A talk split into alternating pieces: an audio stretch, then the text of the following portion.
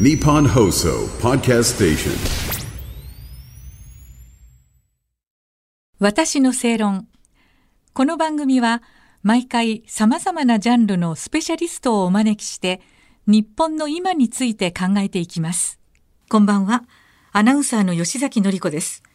今夜のお客様は拓殖大学特任教授で防災教育研究センター長の浜口和久さんです。こんばんは。どうぞよろしくお願いしますえー浜口さんは陸上自衛隊日本政策研究センター研究員栃木市主席政策官防災危機管理担当兼務などを経て現職にまた昨年末産経新聞の正論の執筆メンバーに選ばれましたそして正論3月号では特集能登半島地震政府の初動対応は遅かったのかを寄稿されています。さあ浜口さん、はい。1回目の今夜なんですが、えー今年1月1日元日に起きました令和6年能登半島地震について伺いたいと存じます、はい。えーもうすぐ地震発生から2ヶ月が経過ということなんですが改めてこの能登半島地震についてまず感じたことについて教えてください。はい。はい。まず、正月元旦に起こったわけですけども、まさに自然災害、地震は人間の都合に関係なく起こるんだということを多くの日本人が実感したと思うんですね。そうですね。それからもう一つ、まあ、よく日本では首都直下地震とか、南海トラフ巨大地震は起こります起こりますと言って起こらないで、今回能登で震度7の、はい。まあ、地震が起こったわけですが、はい。ということはですね、日本中どこに住んでいても同じような地震に、まあ、遭遇することがあるんだということも日本人はしっかりと頭の中にですね、まあ、理解しておく必要があると思いますね。なるほどそういうことですよね。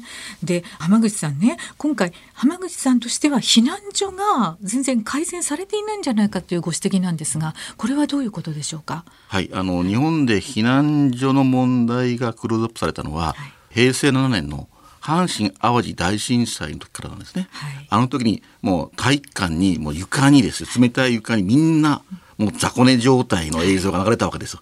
でそれからもう何年も経ってる中で令和の時代になったにもかかわらず、今回の能登半島地震でも体育館に雑魚寝で全くプライバシーもなくですね、はい。でまさに今回は停電断水という中で、寒い中ですね、はいまさにあのもうなんか難民キャンプのようなですねそういうふうな状態になってるんでこれはちょっともう、世界的に見たら特に先進国から見たらですねいま、未だにこんなことやってんですかと。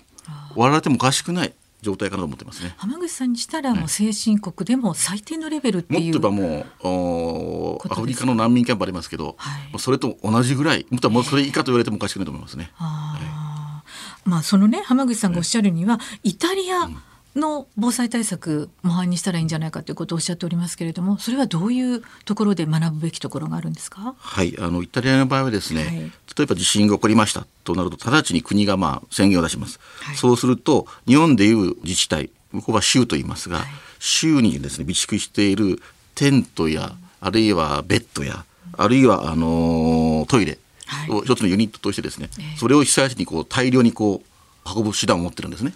なるほど。もう普段から備えてあるわけですね。はい、それプラス、はい。うそれがもうすぐ設置するとですね、もうあの家族単位で冷暖房がついててで綺麗なシャワールームがあると、えー。そういうふうなものを全部こう提供できるんですよ。えー。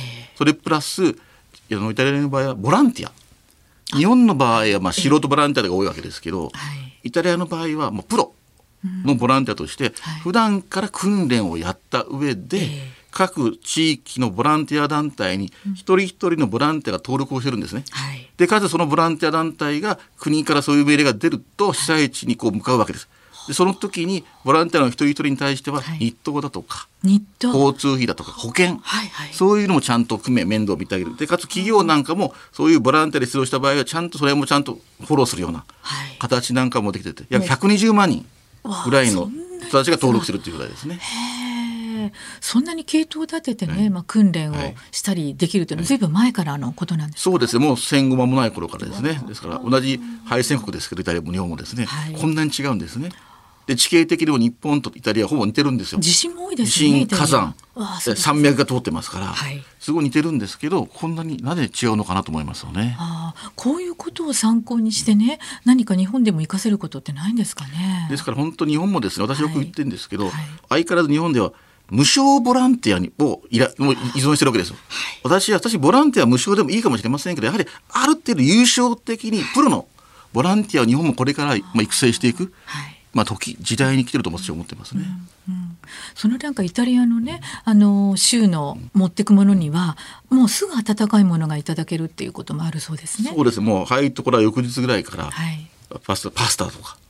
あるいはもうもっと言えばアルコールワイン。はいなんかもその避難のそので飲めると。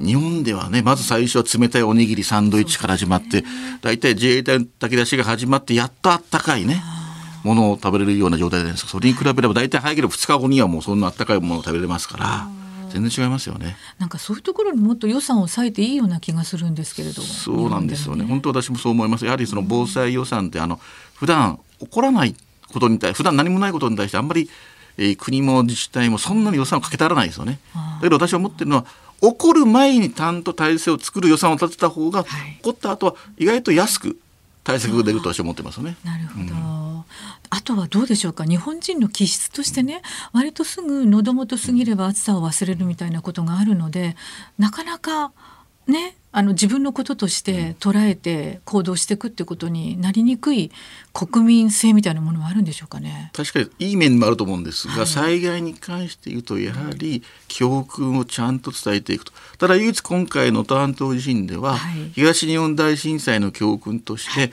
地震の後に津波が来ますよっていう中で一部珠洲市の集落なんかをね、すぐにもうね高台にね避難して津波は来たけど、ね誰も亡くならなかったっていうことがあります。それは一部教訓として生きてたのかなと思いますよね。なるほどね。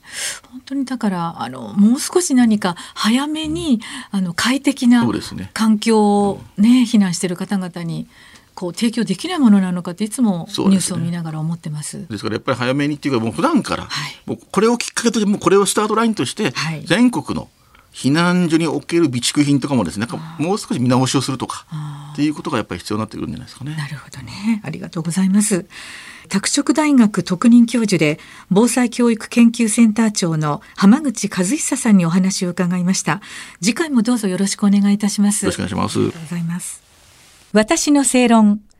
お相手はアナウンサーの吉崎のり子でした。